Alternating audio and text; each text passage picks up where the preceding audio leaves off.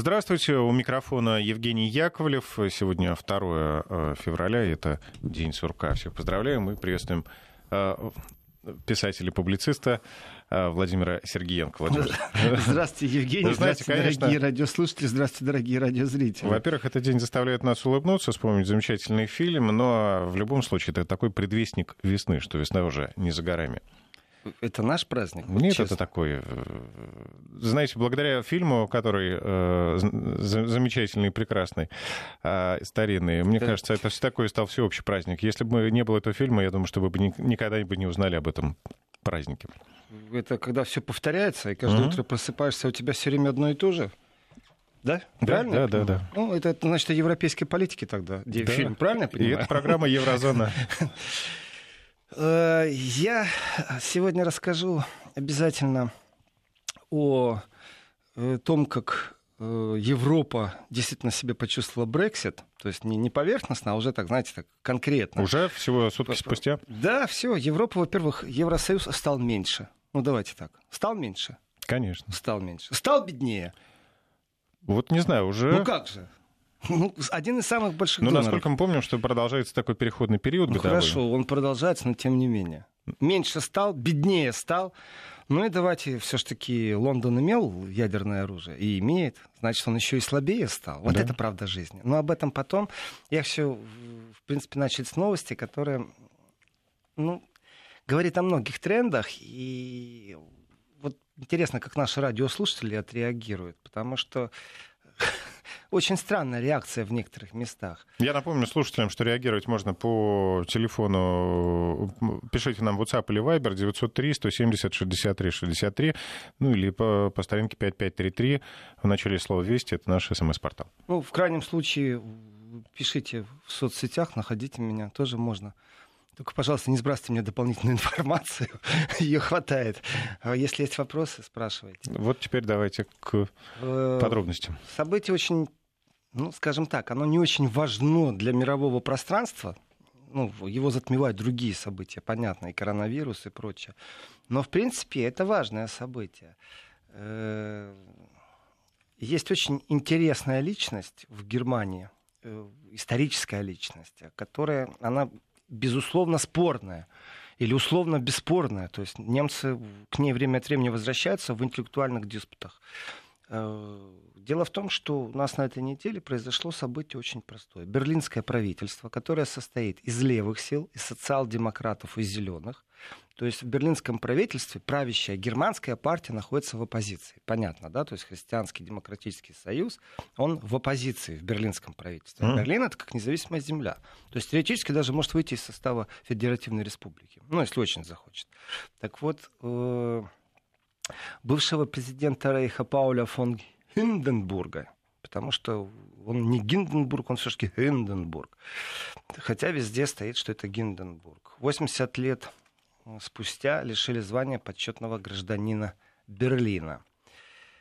Э, и вот здесь интересен не сам факт, что его лишили. Вы знаете, в преддверии 75-летия окончания Второй мировой войны, в преддверии 75-летия Победы, э, это для меня символично. И символично также та дискуссия, которая в Германии была, как это не прискорбно, как это не прискорбно – ну, есть те, которые за то, чтобы его оставить. И вот эти те, которые за то, чтобы его оставить, они принадлежат правящей партии Германии. Они говорят, что это, в принципе, нарушает историческую ценность э, исторических фигур.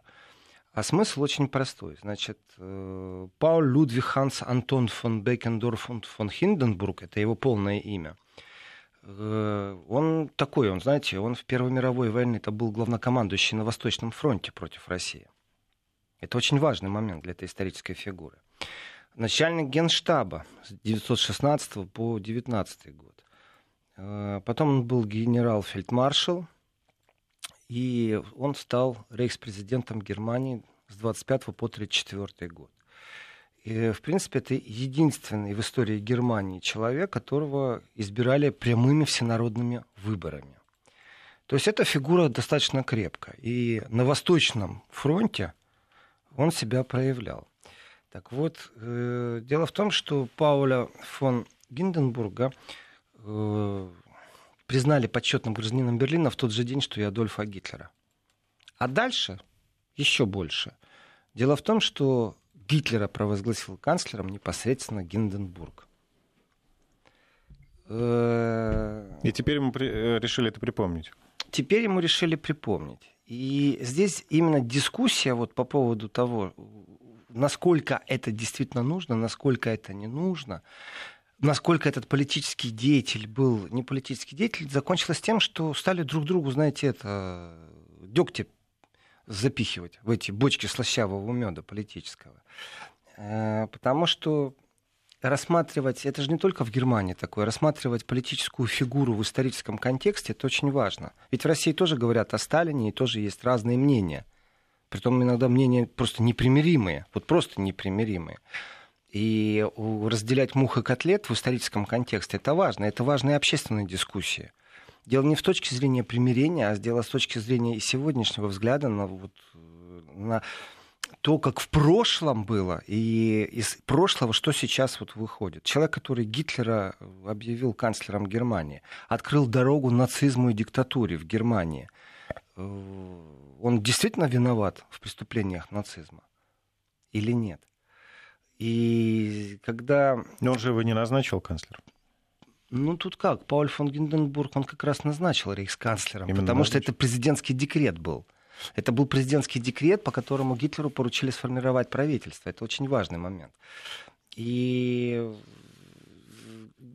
то, что он почетный гражданин Берлина, вместе с Гитлером его сделали. То есть здесь очень интересный момент в другом. Я вот сейчас хочу из прошлого выйти в современное. Э, ведь дело не в исторической оценке Гитлера. Здесь все понятно, здесь ничто не обсуждается. А вот как сегодня относятся к этому моменту в разные партии. Так вот, представитель Христианского демократического союза, ХДС, чтобы легче было, это партия Меркель, то есть правящая партия Германии. Он стал возражать и говорит социал-демократам, так вы же его сами избирали два раза. Он же законно избранный. Почему вы должны его лишать почетного э, звания гражданина Берлина. Вы же его сами избирали. И вот здесь вот, вот здесь вот и кроется, как для меня, самая большая э, капсула яда. Вы его сами избирали. Вы же демократическим путем его избирали. Я напомню, как то вспоминал, но можно еще раз пройтись. Есть немецкая книга, по которой был снят фильм. Фильм не такой удачный, как книга, но такой бум, бестселлер, шум был, называется «Эрос да. Он снова здесь, о том, что Гитлер так получилось, что он снова в современной Германии – вот тот настоящий Гитлер в современной Германии. И он не понимает, что происходит с ним. Его цепляет какой-то там менеджер, который догадался, начинает его как клоуна возить, в том числе и по разным шоу. А Гитлер не понимает, что с ним происходит. Он видит и дает оценку. И, в принципе, выставляя его как клоуна, получается такой имидж. То есть вот тот Гитлер сегодня встречается с этой демократией, со всем, что вот есть, с этими толерантными Э, ценностями либеральными, псевдолиберальными, псевдотолерантными, с мультикультурализмом. То есть, и вот на этом построен весь контраст и вся сущность произведения. И там есть потрясающий момент, как для меня, когда Гитлера спрашивают, а как вы относитесь к демократии? Он говорит, потрясающе, если бы не она, меня бы не было, я бы никогда не был канцлером. Вот это самая мощная фраза из всего контекста. Я бы никогда не был канцлером. И фигура Гинденбурга, конечно, она спорная. Но она спорная как? Вот как мы будем осуждать ее? Как мы будем обсуждать ее? В Австрии есть точно такие же люди, которые были при, во время Второй мировой войны, которые сотрудничали полностью на 100%, но потом приложили руку к тому, чтобы было независимое государство Австрии. Плюс ко всему были заложены первые, самые важные камни, фундамент, конституционный фундамент Австрии, чтобы это была нейтральная страна в военном контексте. Это важный момент. Но человек сотрудничал с фашизмом. И эти дискуссии должны быть. Если кто-то говорит, что он против, то вроде мы с ним сходимся. А вот тот, кто говорит за, вот если его послушать, он же опять мне рассказывает что-то про демократию. И вот здесь я понимаю, насколько слаба эта демократия в этом контексте. И когда мне точно так же рассказывают про демократическое избрание э, нового правительства на Украине, а также волеизволение народа, вот в этот момент можно прекращать полностью дискуссию. Это все из того же рода. То есть демократически вы выбрали Гитлера, демократически у вас назначил Гитлера Гинденбург, и вместе с Гитлером в один день стали почетными гражданами Берлина. Ну тогда признайте Крым и закройте рот. Все, точка. Ну, для меня это логичные вещи. Если у вас нет логики, если у вас логика только в одном контексте, то давайте подумаем, что же у вас такой за контекст. Может, вы и Первую мировую войну цените так сильно, и расскажете э, снова и снова своим согражданам, э, почему Великий Рейх не состоялся. И почему Вторая мировая война была. Вот есть вещи, которые кажутся элементарно понятны, э, а есть вещи, которые ну, вот совсем непонятны. Я понимаю, что Гинденбург э, не дожил до начала самых страшных исторических страниц, которые были в Европе, и его кандидатура действительно очень спорна. Все его высказывания, все, весь его путь. То есть это типичная немецкая картина. Для меня важно другое. Для меня важен вот этот вот современный контекст. Если бы так получилось, что заседание Сената Берлина, где бы э, сняли почетное гражданство с Гинденбурга было бы 5 мая, я бы сказал, вообще приурочили. Вообще приурочили, хотят полностью закрыть эту страницу. И умничание со стороны членов партии, которые входят сегодня в правительственную коалицию, то есть партии Меркель, вот это умничание, то тогда неудивительно, что эти умники создают новые какие-то радикальные направления, тогда пусть они сами себе ставят вину, и что появилась альтернатива для Германии, как часть немецкого сообщества, которое не нравится э, вечное прятание за демократию, а на самом деле такой хороший, смачный лейкопластер на рту, и еще там стоят какие-то микрочипы в этом лейкопластыре, поэтому говорить можно только одно. То есть дискуссия, она важна, и восприятие этой дискуссии. То, что зеленые вместе с э, социалистами и с силами левых, то есть совсем-совсем социалистами, потому что социал-демократы, социалистам действительно много можно сломать, чтобы понять, чем они отличаются. Да ничем. Эти просто успели в принципе проскочить, а эти нет. Эти работают с пенсионерами и акцентируют на слое неимущих, а э, та правящая партия делает все правильно. Она-то работает с теми, кто может оплатить предвыборную, с богатыми. Здесь вообще все понятно. И без технологий, без ничего. Почему вдруг решили, что нужно сегодня заседать в Берлине? И э, лишить э, почетного гражданства, для меня ответ очень простой. Потому что в Германии есть люди, которые понимают, что не надо этого пересматривать. Вот это мои друзья, это мои партнеры, значит. Все, я могу с ними разговаривать. Значит, они поймут то, что на Украине происходит, и не будут рассказывать, что, а, нет, этих же партий там нету э, в, правительстве, они такие малочисленные, их даже в парламенте никто не представляет. Эти люди будут адекватно воспринимать, потому что они даже Гинденбурга вычеркнули из списка. Поэтому все, что было после Первой мировой войны, это же тоже в Германии там особо, особая история, в которой был заложен, в принципе, повод, э, чтобы в эту почву, вот я подыскиваю слова, знаете, потому что у меня много друзей немцев, чтобы их не задеть. То есть не, во мне не сказано там какая-то там трусость сейчас, что я не могу сказать. Я просто знаю, что есть и адекватные люди. Но была благодатная почва создана, на которую бросили зерна национал-социализма, и они очень хорошо выросли на этой почве. Вот там же есть период, когда это происходило. И вот тогда и началась вся история с Гитлером, с национал-социализмом, но он не пришел просто так. Общество было созревшее для определенных моментов. И дальше, опять же, Германия, она же очень интересна в этом отношении, потому что я взял себе в правило и долгие годы вот прям синхронно смотрел и читал немецкие новости. Ну, то есть то, что было там 80-85 э, лет назад. То есть кроме актуальных новостей, еще те новости, которые тогда происходили. С точки зрения оценки, действительно, может ли это промыть мозг? Ну вот если я буду каждый день читать немецкую газету, там, вот с 33 года начинаю и читаю там до 39-го, или беру там 37-й новости, или Таги Шау смотрю, вот то, что помните в фильме «17 мгновений не весны», вот новости идут доблестные солдаты вермахта. Вот, вот смотреть эти новости. Смогу ну, ли я... Быть, я думаю, что на вас это, наверное, не подействует. На меня не человек подействует. А вы... на немцев подействовало тогда. На немцев действительно подействовала эта вся волна, информационная волна.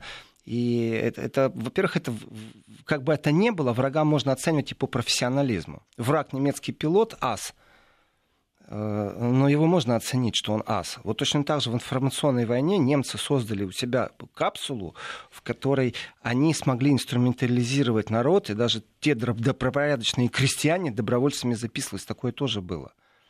И дальше это все вот инструментализация общества, и раз и навсегда для себя нужно понять, что есть дискуссии, которые действительно нужно выносить из сенатовских стен. Если вы дискутируете о том, чтобы отобрать у того, кто провозгласил Гитлера канцлером и дал ему поручение составить правительство из почетных э, граждан Берлина, э, то это нужно делать не только в стенах Сената, это нужно выносить действительно на первые полосы. СМИ не должны молчать.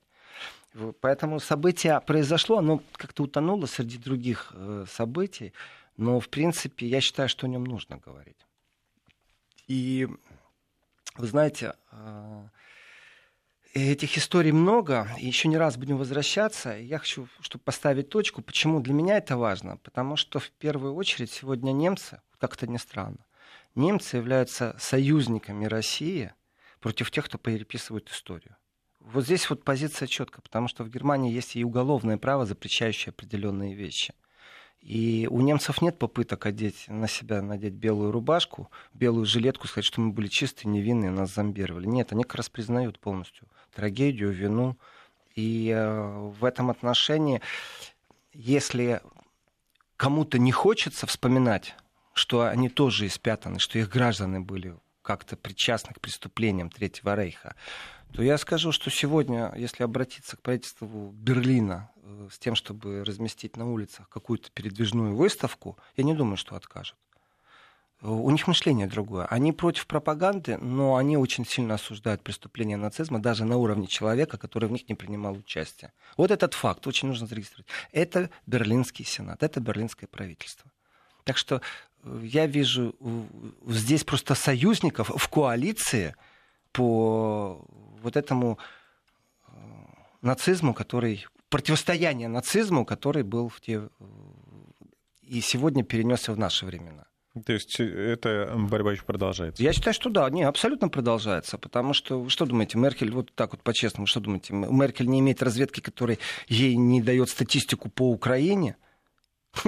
Или она не знает, что там происходит? Да все прекрасно знает, не рассказывайте мне сказки. Другое дело, что выгодно быть подслеповатым на правый глаз. Вот я перевожу Хотелось бы какой-то более активной реакции, более бурной и ну, жесткой. Но... Вообще, вообще-то, почему говорю, что эта дискуссия должна быть вынесена за стены Сената? Потому что ты осознаешь и понимаешь, с кем ты имеешь дело. То есть, еще раз, если вот этот ХДСник, который говорит, что вы неправильно поступаете, это же демократия, вы же сами за него голосовали тогда, он же еще пробует обвинить. Вы же, он же пробует испачкать тех, кто сегодня принимает это решение. То на самом деле он будет голосовать против, когда ему скажут, а давайте э, выставку, там вот архи, архивы переведем и выставим некоторые архивы в Берлине. Вот он же будет тоже против. Ему это не нужно. У него все хорошо. А правительство, которое приняло такое решение, оно все-таки склонно рассматривать эти вещи именно в таком ракурсе. И это важный момент, осознавать, с кем работать. То есть вот для меня берлинское правительство сегодня оно абсолютно рукопожатное. Сто процентов. А этот ХДСник в оппозиции, ну, это хорошо, что он в оппозиции. Ну, вот я думаю, что у него да, нет потому... никакого влияния ни на что. Но это говорит, вот, в принципе, о немецком духе. И, знаете, вот так часто бывает, э, вы с немцами, если будете общаться, то э, анекдотный, вот анекдот, где главным действующим лицом будет еврей, и еще и спародировать там, специфику речи, у немцев есть такая фраза, вот начинаешь анекдот рассказывать, и они, у них глаза расширяются, и он говорит, а ему можно. То есть им нельзя. Вот эта фраза, а ему можно, это значит им нельзя. Почему? Ну, ну как, ты же сразу антисемит. Да это же анекдот. Да это анекдот, это колорит. Это необыкновенный колорит. Я понимаю, что у них не было Одессы и Жванецкого, но тем не менее. Не до такой же степени, что им, ему можно. И эту фразу, если бы я один раз ее в жизни слышал, и не 10 раз, и не 20 раз. Когда анекдоты рассказываешь, что э, Фразу эту слышишь, особенно если вот она имеет такой подтекст. Это говорит о том, что в обществе существуют исторические комплексы. Бомбы, заложенные замедленного действия исторические. При этом это не значит, что они положительные. Это не значит, что они отрицательные, они просто существуют, потому что все делали вид, что не надо ничего делать. И я так скажу, если э, Гитлера же практически сразу после Второй мировой войны сразу лишили почетного звания Берлина. Ну, я так Берлина. смотрю, не прям сразу, через несколько лет после В 48-м, мне кажется. Я да. не помню точно, в 48-м. 48-м. Да? То... Ну, может быть, просто было сразу не до этого. Может. Плюс еще Берлин еще в тот момент был цельный город, и давайте так, оккупационные власти тогда работали, давили, понятное дело. То есть это все, все вот вписывается в исторический контекст. Э, это еще не было той денацификации, которая пошла позже под руководством США, под руководством СССР. Э, ну, 87 лет спустя решение такое берлинского правительства. В принципе, буквально некоторое время назад, там, год назад, разговор был о том, как ставить или можно ли получить разрешение на то, чтобы установить, э, например, э, памятник Жукову в Берлине. Ну, в принципе, он поставил же точку над нацизмом. История нацизма заканчивается с капитуляцией. Безоговорочной для, для немцев, наверное, это все-таки сложный вопрос. Ну, давайте так, тоже же немцы говорят, и это, это же не шутки, что для вас это День Победы, а для нас это поражение. День Они при поражения. этом не глупо хихикают, нет. Они при этом говорят, что вы должны понимать, что для нас это принесло, в принципе, мы осознали, кто мы есть и что мы сотворили. И есть те, которые говорят, для нас это поражение, ну ничего, мы же теперь сильные, у нас атомная бомба будет лет через 30. И такие есть. И стесняться этих разговоров даже, даже в политическом лагере есть люди, которые говорят, что для нас это день поражения. Притом говорят на полном серьезе, мол, вы поймите, вы радуетесь, а нам-то чего радоваться? Есть те, которые говорят спасибо, а есть те, которые абсолютно не радуются просто. И поэтому и решение о том, чтобы 8 мая э, было э, выходным днем, во многих землях не рассматривается, а в Бранденбурге рассматривалось и отказали. С аргументацией технической запоздалости неправильно оформленной заявки. Но в Бранденбурге э, не левые власти с социалистами. То есть вот, вот эта вот гремучая смесь, но ну, ты понимаешь, что это за общество сегодня. И в этой проблеме, что это за общество, знаете, ведь э, когда акцентируется внимание на антисемитизме, многие говорят, тема поднадоела. И в Германии тоже. Многие темы говорят поднадоела.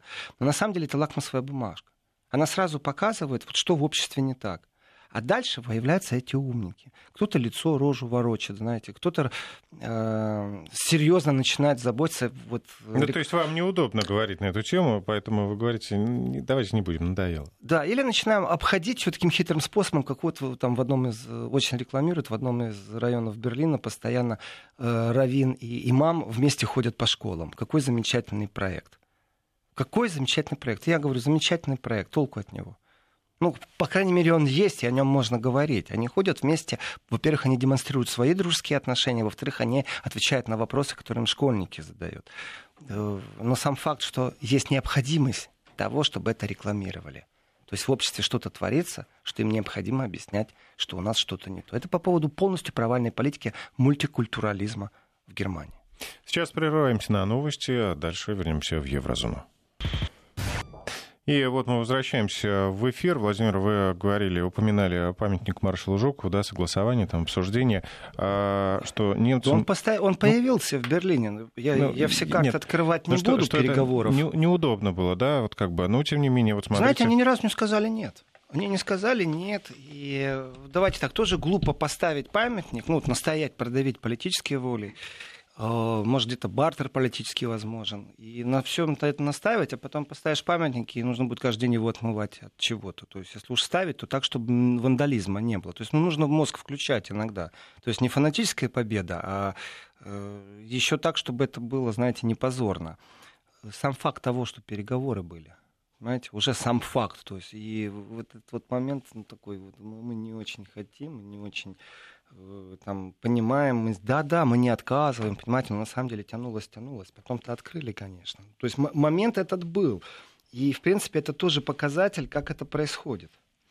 Ну вот хочу заметить, что сегодня отмечается да, 70-летие, 77-летие э, победы в Сталинградской битве, и посол Германии в России приехал в Волгоград, возложил э, цветы к вечному огню, оставил э, запись в книге почетных гостей.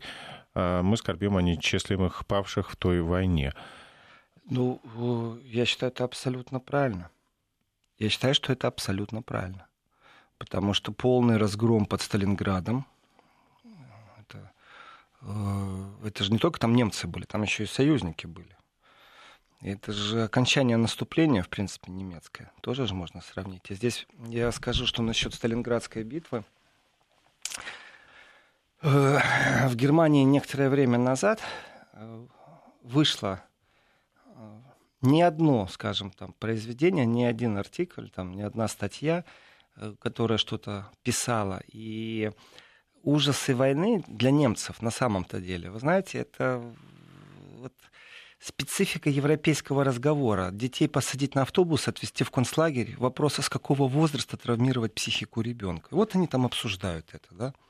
Почему они хотят детей возить в концлагерь? Почему они подростков хотят возить в концлагерь? Да потому что у них э, сегодня слово еврея является оскорблением. В школе там говорят, ты там свиная рожа там и прочее, прочее. Не буду просто цитировать, переводить, но проблема есть. Проблема есть очень сильная, мощная, глубокая. Это действительно в обществе есть. И ничего с этим они сделать не могут. Но спасет это? Нет, не спасет. По поводу Сталинграда. Значит, появились э, статьи, появились, кроме статей, воспоминания, мемуары. Э, и тут, вы знаете, есть же и люди, которые, ну, как вам сказать, которые уже много раз все это прожили, пропустили через себя. И есть документальные кадры, когда встречаются два участника событий под Бундестагом. И начинается разговор. И вот здесь вот начинается разговор, ты чувствуешь, что с той стороны вот человек, которого ты знаешь, который э, где-то месяц назад на каком-то круглом столе, на какой-то конференции, ну, не с пеной у рта, но очень, так знаете, чуть ли руку тебе больше не подам, защищал э, геев, э, лесбиянок, э, считал, что это самая важная тема, Э, вдруг мне с каким-то пафосом начинает рассказывать о том, что вот э, при том, что не звучит слово советский, а звучит слово русский. Мол, русские воевать не умеют. Можно было там избежать такого-то количества жертв. Там, ваши генералы, там, вот наши генералы, там, настоящая элита образования. Ваша настоящая элита и образование отвечала на Нюрнбергском процессе за свои поступки. Вот. И вот я почему вспоминаю этот пример? Это издатель, притом у него выходит в год порядка там 6-7 публицистских книг. То есть как издатель он работает, действует полностью. Это значит мировоззрение и значит, он может содержать. Не обязательно ты удачно книги продаешь, ты можешь удачно гранты распиливать. Это тоже правда в Европе. Существуют гранты, сел на подножку, умеешь сосать вперед. Э, умеешь оформлять вперед, а дальше оформляй правильно конференции и в правильные фонды ходи, и все будет в порядке, будешь поддерживать. Небогатый образ жизни, но будет существовать.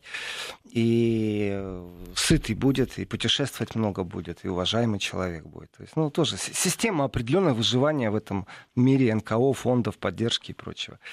И э, он же, когда отстаивал там геев, лесбиянок, он же настоящий демократ. Он же настоящий современный человек, у него же все ценности, он же чистый европеец. Прогрессивный. А вот как прогрессивный, да. Он вообще существо высшего порядка в этот момент. Ну, он так думает. А когда стали говорить о Второй мировой войне, я сейчас объясню еще и тему, какую мы задели. И вдруг вот эта надменность, вдруг вот это высокомерие, э, это настоящий орец был в этот момент. Знаете, там уже разговаривать бесполезно. То есть и, и на прямой вопрос, а что ты будешь делать, вот если вдруг так получилось бы, что сейчас был бы там 41 год, что бы ты сейчас сделал? Ну, я бы mm Взяток не было. Я все-таки из бедной семьи. Возможности отмазаться и в Париж попасть не было. Я бы, наверное, был на Восточном фронте. Я говорю, что бы там делал? Геев, лесбиянок бы защищал на Восточном форуме? Или зиговал бы, кричал Хайль Гитлер? Вот, то есть разговор такой. В принципе, встретившись потом совсем на нейтральной территории в на день рождения общего друга журналиста, скажем так, жена его не выдержала и сказала, слушай, так, все, вставайте, идите рожи друг другу убейте, потому что это уже нереально слушать, это слове, словесное фехтование, это уже все, это уже перешло в словесное фехтование, уже перешло не в аргументы какие-то, просто говорить не о чем, это уже действительно мордобитье должно перерастать, потому что говорить не о чем. Почему не о чем? Потому что в нем дух проснулся, понимаете? Какой дух. был финал? Ну, мы не здороваемся. При этом мы не делаем вид, что мы друг друга не видим, потому что пересечать очень много. Издательские круги, всего же Германии всего лишь две крупные издательские ярмарки. Но ну, дело в том, что такой человек, он наверняка не один. Он не один. Вот, он не один. И он поддерживает таких же. Это круг такой же. И это не смешно на самом деле. А спор наш, и вообще с чего этот разговор начался, потому что когда было 75 лет э, Сталинградской битвы, окончанию Сталинградской битвы, э, как День Победы, это Сталинградская битва, отвечаю нашему радиослушателю, радиозрителю на вопрос, это никто не праздновал. Праздновали окончание Сталинградской битвы, очень так мощно, я скажу. И в некоторых моментах эта мощь, она чем задела немцев? Потому что вдруг всплыли воспоминания – Э, вот как рассказывал Гренин в Бундестаге ужасы войны и ужасы э, блокады Ленинграда, просто ужасы рассказывал. Так что волосы дыбом встают, и говорить на эту тему тяжело.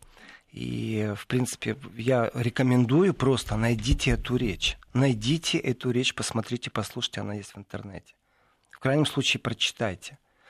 Так вот, по поводу э, Сталинградской битвы, э, есть воспоминания о том, как немцы, они же в любом случае войну-то проиграли, знаете, этот миф, при том, что он же, ну, опять же, э, в разговоре вот я сейчас говорю и понимаю, что есть темы, которые, они табуизированы с другой стороны они могут табуизированы быть и с моей стороны в том числе. Потому что миф о том, что э, советская армия пришла в лаптях и, понимаете, с лопатами и доблестных немецких офицеров и солдатов смогла победить, этот миф время от времени выскакивает. Ну, что чуть ли не дикари, варвары пришли. То есть не понимают, что такое логистика, что такое доблестный немецкий тигр и леопард. Э, кстати, о леопардах каждый раз, когда вспоминаю. Заберите свои «Леопарды-2» из-под российской границы, уважаемые товарищи немцы. Так вот,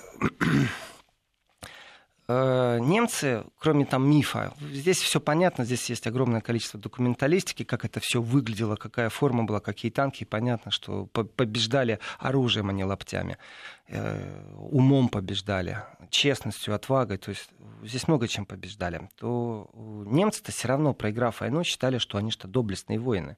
То есть даже если те, которые не принимали участие в преступлениях, а просто были призваны на службу и служили Отечеству, повторяю, служили Отечеству, они, мол, не виноваты. Если виноваты, они отсидели, они все поняли, осознали, э, были в состоянии шока, а после этого пошли э, жить нормальной жизнью то здесь все равно существует миф о доблести немецкой. И вот в, 75, в канун 75-летия окончания Сталинградской битвы э, началось развеяние мифа немецкой доблести, а также э, чувство комарадничества. Вот эти комарады вдруг узнали, что есть-то нечего было, медикаментов не было у немцев. И раненых не лечили, и помощи им никто не оказывал. И вот здесь вот война пропаганда, она же тоже существовала. О том, как э, советская армия относилась. Вот послевоенная пропаганда к своим пленным, к своим, к своим раненым, э, как вытаскивали, как спасали, и как немцы относились. Так вот, доблестная армия бросала и забывала про своих раненых. Они там лежали, медленно умирали и гнили. Сделаем короткую паузу и вернемся к нашему разговору.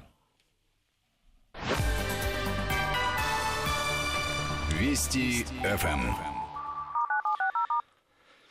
И вот появилась одна статья, в которой э, такой был тонкий намек на то, что как бы воспоминания э, из тех, кто причастен к генштабу, не генштабу, а к штабу Паулуса, если я правильно помню. И э, уже еды не было, а еще оставалось спиртное и сигары. А еды уже не было, а сигары и спиртное оставалось. И вдруг пошел запах мяса. Эта статья на немецком языке была и спрашивает, то есть это не легенда, это пошел раз, развенчивание мифа о том, как немцы относились к своим раненым, что просто оставляли умирать, и как те умирали, воспоминания. Я уже предполагаю, что там произошло. Там черти что происходило. И это разрушение мифа о доблести, о том, что они такие, знаете, порядочные, высшая раса, там либералы, там э, в те времена не существовали. Ну, вот, вот этот дух комарадничества, что у них, знаете, все правильно, все хорошо. Истинное, ага, лицо, истинное лицо войны, оно ужасно с любой стороны. Истинное лицо войны это выживание или смерть. И здесь о, трагизм этой ситуации, он действительно нужен для того, чтобы осознать всю горе, всю беду, для того, чтобы не повторять этого, а не ручки умыть, знаете, сказать, а мы не причастны, и вообще мы не хотим а, об этом больше говорить. Так вот, что Паулюс спросил а, о том, что это за запах мяса, а ему ответили, что выживать-то надо, еды нету. Поэтому комарады своих комарадов доедают. Эта статья взорвала определенные круги, Потому что там был такой намек, мол, это, мол, правда, и э, есть свидетельствование такого и такого-то, который принимал участие в Сталинградской битве, и они подтверждают что присутствовал каннибализм. Вот на этой почве у нас была дискуссия. При том, что я не вел ее, э, да вы уроды, а мы тут войну выиграли. Это же не баскетбол, что мы выиграли у американцев, и не, и не чемпионат мира по хоккею, мы болеем за наших. Да мы не болеем за наших. Мы прекратили убийство мирных граждан, детей, Ж, женщин. И, и в этом отношении, понимаете, как вот мне глубоко все равно, что там поляки говорят. Вот действительно вспоминаешь фильм «Брат 2», я когда читаю иногда некоторых либералов в социальных сетях, мол, «Брат 2» э, цитаты для быдла. Ну, тот, кто отслеживает эти вещи, понимает, о ком я сейчас говорю. Э, так вот, правда, сила-то в правде. И в разговоре с немецкими знакомыми, коллегами, действительно ты видишь, как они на это реагируют. Некоторые искренне искренне сделают все возможное, чтобы это не повторилось. При том, что это политики в том числе. И это очень важно. То есть не простые люди. Простые люди, они все понимают и, знаете, и иногда так скажешь, ну и решить ничего не могут. Простой пример. Я вчера рассказывал об учениях НАТО которые будут вот через Германию. Я сегодня почитал э, полседьмого утра я уже читал страницы Фейсбука абсолютно разных по лагерю представителей политики депутатов Бундестага, которые рассматривают это вот именно с точки зрения, которую я вчера обсуждал, что, в принципе, на земельном уровне можно заблокировать продвижение войск НАТО. И спрашивают, там, вы представляете, вот полгода, день в день тут будут танки американские ездить, там, и не только американские. И нашим жителям это не нравится. Вот через Саксонию, например, езда будет. То есть вы нарушаете покой наших граждан со своими учениями. И, например, один политический деятель говорит, ну это же все понятно, мы же должны защищаться от России, которая Крым аннексировала. И тут же второй политик ему отвечает на своей странице, что а ты зачем ездил в Россию с Путиным фотографироваться? Ну, если ты такой, если ты такой уж умный, в принципе, там дальше у них спор пошел по поводу вот этого самолета военного, который, в принципе, вроде как немецкий, вроде как немецких граждан из Китая э, должен был вывозить uh-huh, и вывез. И вначале там все очень скупо стояло, что они приземлились в Германии, там на военной базе создали им специально свежий созданный такой изолятор у них есть. И изначально должны были приземлиться в России. Было добро, что экипаж будет заменен в России. И потом включили план «Б». По маршруту это произошло, когда они только пересекли воздушное пространство границы. Но ну, в связи с да, ситуацией с коронавирусом Россия не дала разрешения. Нет, Россия официально не сказала, что у вас э, коронавирус, поэтому мы вам не даем право приземлиться. А, и пилоты, которые команду ну, поменять нужно было, что мы их э, в Россию тоже не впустим. Вроде как впустили, то есть там противоречиво было, что перегрузка в аэропортах просто нет физической возможности вас принять. То есть э, нет официальных заявлений, что мы коронавирус не принимаем. Там, там такая драка идет в интернете, там столько грязи и на Россию, и на самолеты НАТО, и на то, что нужно вот включать систему единой безопасности европейской, потому что есть общие проблемы. А, а у вас транспондер какой был на самолете НАТО? Свой-чужой в этот момент? А вы действительно использовали его в гуманитарных целях? А почему вы не поставили не бундесферовский самолет, не Люфтваффе, а какой-то другой? Почему вы послали военный самолет? Может, у вас там шпионы напичканы какие-то? То есть там борьба в интернете по поводу этого самолета идет не на шутку, социальные сети взорвались. И я так скажу, и наши соотечественники, и те, которые проживают не только в Германии, пишут, и кому, кто, кто как всегда, кто не любит Россию, тот вот о, просто ведрами черпает дерьмо и льет в одну сторону. Тот, кто любит, в принципе, отвечает иногда достаточно в группой форме. Но дискуссия вот развернулась в основном о том, что а, я не понял, а как самолет НАТО должен так вот спокойно приземляться где-то, то есть э, вообще почему Россия должна содействовать самолетам НАТО? Если вы такие умные были, э, посылайте другие самолеты, а не военные если вы такие умные. А если вы такие умные, посмотрите в будущее, как нужно содействовать. Э, министр обороны Германии Аннегрет Крамф-Каренбауа, она сказала, что на неделе, то есть это не проблема номер один, не надо ее раздувать, что ой, ой, ой, там Россия что-то нарушила, обещала и не сделала. Она сказала, что на неделе, знаете, не, не в режиме ЧП, а спокойно на неделе свяжется с МИДом, будут разбираться, что там произошло ну, у себя там в Германии для начала не свяжутся и будут на неделе разбираться. Вот так вот, на ну, неделю. То есть сегодня вечером никакого экстренного заседания не, на эту тему никого не будет? Не будет. Во вообще не парятся. Вообще не парятся. Так что в этом отношении смысл э, существование самолетов НАТО, которые перевозят своих граждан, я понимаю. Ну вот пусть учатся жить как-то и договариваться. И здесь, если нужно, если нужно, то я думаю, военные между собой договорятся намного быстрее, чем вот эти вот раздрозненные политические, э, спекулятивные силы, которые, знаете, действительно, вчера он защищает ЛГБТ-сообщество, а, а, а сегодня в нем вдруг просыпается какой-то вирус вот этого... Э, я не могу сказать, что он нацист. Он не нацист ни в коем случае. Он, наоборот, антифашист. Просто он, когда говорит на определенные темы, э, вот какая-то зашоренность существует. Знаете, вот у лошади есть эта штука на глазах, чтобы она не пугалась, что справа-слева происходит. Перед собой дорогу видишь, ему вот указали дорогу, он идет. Вот в, в этом отношении, конечно же, все-таки общественная линия и правительственная позиция и, главное, законодательная позиция. Это то, что в Польше произошло изменение. В Польше законодательно ввели определенные вещи.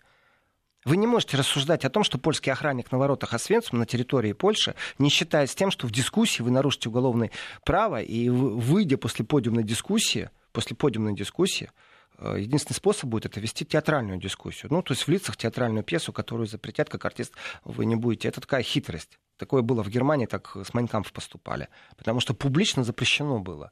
Поэтому вот как будто идет пьеса, а на самом деле в этой пьесе идет просто зачитка Майнкамфа и обсуждение Майнкамф вот с такого-то ракурса. То есть эти хитрости в Европе тоже присутствуют. Но законодательно в Германии все-таки закреплено, а, что запрещено законом там, отрицать Холокост.